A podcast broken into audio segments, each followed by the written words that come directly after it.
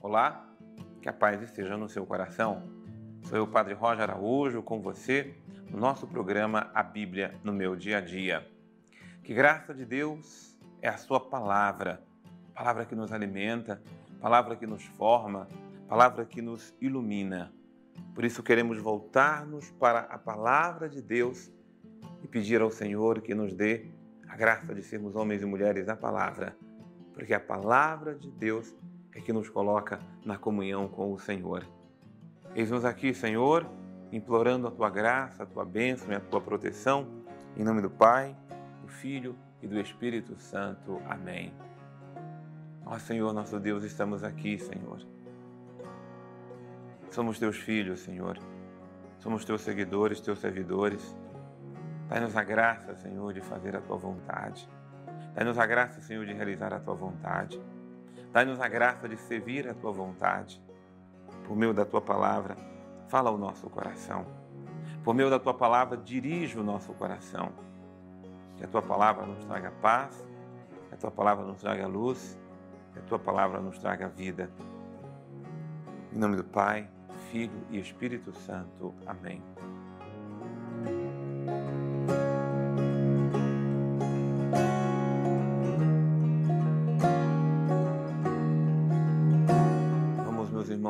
Minhas irmãs, crescer cada vez mais na intimidade com o Senhor por meio da Sua palavra, porque é a palavra de Deus que faz nova todas as coisas.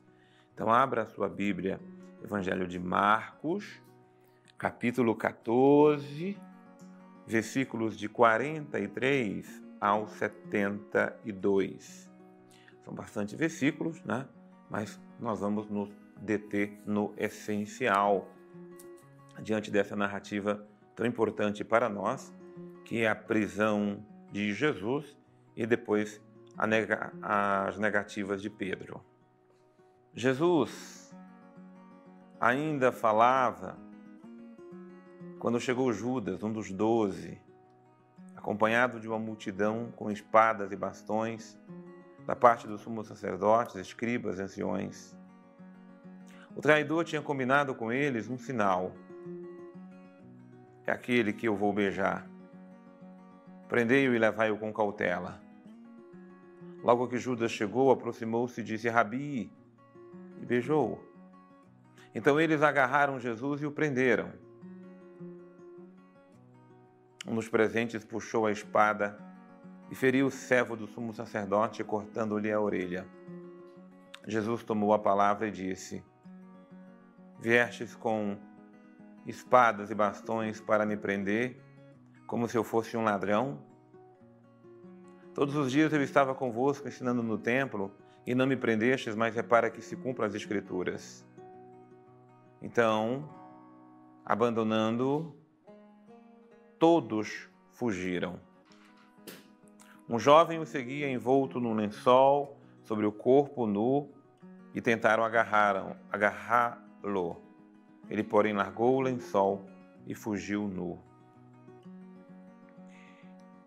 Aquilo que diz o versículo 40, aliás, o versículo 50, então, abandonando, todos fugiram.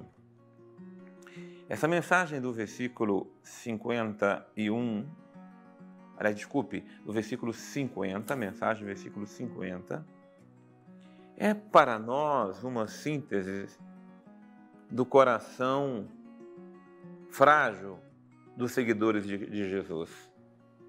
No entusiasmo, na festa, nos milagres, todos o seguem. Mas diante da sua prisão, da sua paixão, do drama da sua cruz, todos o abandonam. Interessante que Marcos coloca para nós cada vez mais essa dimensão do Jesus abandonado. Jesus, o homem abandonado pelos seus. Quem já viveu o drama de ser abandonado, sabe que dura essa realidade. Por quem jurou amor e fidelidade, por quem jurou que daria a vida, Aqui a cena é muito triste e dramática, porque os soldados vêm acompanhados de Judas, que era do seu grupo. Aquele que eu vou beijar, prendei-o e levai-o com cautela. Ora, ele quer fazer o mal, mas ao mesmo tempo quer aliviar a situação. Quer trair, porque o que interessa ele é o dinheiro, para depois voltar arrependido e dizer: não, por isso pede para aprender com cautela. Não tem noção do que está fazendo, da loucura que está cometendo, quem é que ele está entregando e o que vão fazer com Jesus. Esse o trai, Pedro daqui a pouco nega, mas os discípulos todos naquela hora fugiram. Levaram Jesus então ao sumo sacerdote. Reuniram-se todos os sumos sacerdotes, os anciãos, os escribas, Pedro tinha seguido Jesus de longe, até dentro do pátio do sumo sacerdote. Sentado com os guardas, aquecia-se perto do fogo. Os sumos sacerdotes, o sinédrio inteiro procuravam um testemunho contra Jesus para poder matá-lo, mas não encontravam. Muitos davam falso testemunho contra ele, mas os depoimentos não concordavam. Levantaram-se alguns para dar falso testemunho contra ele e declaravam: Nós ouvimos dizer: Destruirei este templo feito por mão humana, e em três dias edificarei outro, não feito por mão humana. Veja como é, é duro o falso testemunho. Jesus falou isso? Falou. Mas o templo a quem ele se referia era o seu corpo. As três acusações para matar, para prender Jesus, matá-lo, Primeiro, criar, ele se declara ser filho de Deus. Depois, ele não respeita, não guarda o sábado. E agora, prometeu destruir o templo. Para quem tem uma vida e uma cabeça distorcida, distorcer qualquer verdade não é problema. Por isso, o sumo sacerdote levantou-se no meio deles e perguntou a Jesus: Não respondes? Que significa este testemunho contra ti? Jesus continuou calado e não respondeu. O sumo sacerdote tornou a perguntar: És tu o Cristo, o Filho do Deus bendito? Jesus respondeu: Eu sou. E vereis o Filho do Homem sentado à direita do Poderoso, vindo com as nuvens do céu. Versículo 62 contém, primeiro, uma, uma, um princípio eterno. Eu sou ou seja, ele é quem? Ele é o Cristo, Filho de Deus bendito. E ele não nega, ele afirma. É interessante que quando parte as acusações diabólicas, falsas e mentirosas, a Jesus nada responde, porque não precisamos responder para o mal.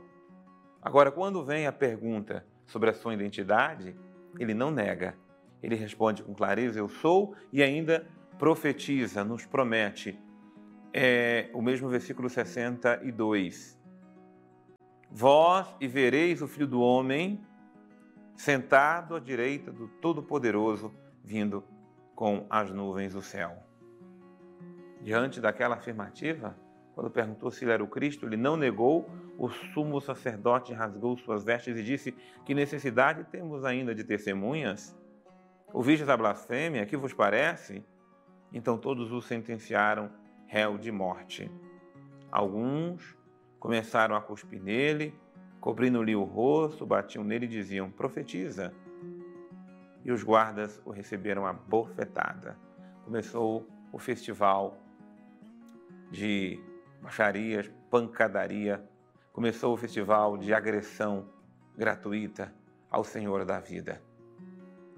Os sumos sacerdotes, então, o sentenciaram o condenaram de acordo com seus conceitos religiosos. Veja que a religião muitas vezes é usada para condenação, mas a religião de Deus ela não veio para condenar, ela veio para salvar. E por isso a religião que é guiada por cabeças humanas, ela condena os homens. Ela condenou o filho do homem de uma forma injusta, insana, insensata. Ele foi julgado digno de morte e por isso começaram então a agredi-lo de toda e qualquer forma. Pedro estava no pátio embaixo, Veio uma criada do sumo sacerdote, ao ver Pedro que se aquecia, olhou bem para ele e disse: Tu também estavas com o Nazareno, com Jesus? Pedro, no entanto, negou: Não sei nem entendo de que estás falando. Ele saiu e foi para a estrada, do, para a entrada do pátio, e um galo cantou. A criada que viu Pedro começou outra vez a dizer aos que estavam por perto: Este é um deles. Pedro, porém, negou outra vez. Pouco depois, os que lá estavam diziam a Pedro: É claro que tu és um dele, pois tu és galileu. Ele começou então a proferir maldições e a jurar: Nem conheço esse homem, de quem estás falando? Até mais dura essa negação: Nem conheço esse homem, nem sei de quem vocês estão falando. Cara dura esse Pedro. E nesse instante o galo cantou pela segunda vez.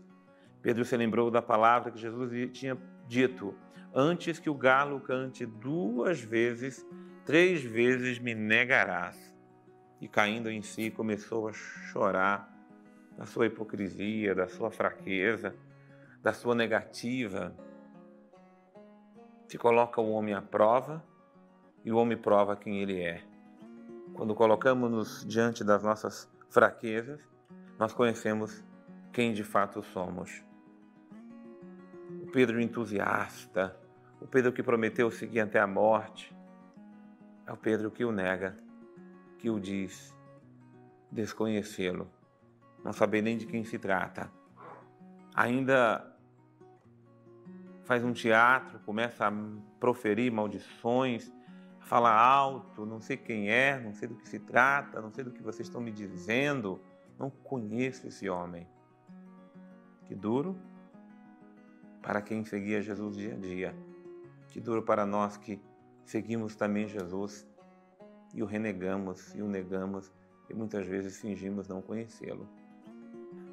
Esteja conosco agora o Padre Antônio Xavier. Estamos no final do Evangelho de Marcos, especificamente aqui no penúltimo, aliás, antepenúltimo capítulo, onde nós vamos ver a prisão de Jesus e todas as coisas complicadas e dolorosas que nós acompanhamos é, todos os anos durante a Semana Santa.